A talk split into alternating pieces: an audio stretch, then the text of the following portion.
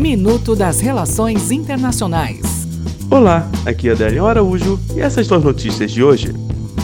França. O presidente da França, Emmanuel Macron, anunciou nesta quinta-feira uma série de medidas fiscais e econômicas em resposta ao movimento conhecido como Coletes Amarelos, iniciado no país no ano passado. Coreia do Norte e Rússia. O presidente russo Vladimir Putin e o líder norte-coreano Kim Jong-un se reuniram nesta quinta-feira em Vladivostok para sua primeira cúpula bilateral. Na ocasião, Putin ofereceu a ajuda da Rússia para desbloquear as conversações sobre o programa nuclear de Pyongyang. Turquia. Alice Bani, um empresário turco que tem cidadania brasileira, está preso desde 5 de abril na Superintendência da Polícia Federal em São Paulo. Cipani é acusado pelo governo da Turquia de pertencer a um grupo de oposição ao governo de Erdogan chamado ISMET, liderado pelo imã Fethullah Gulen.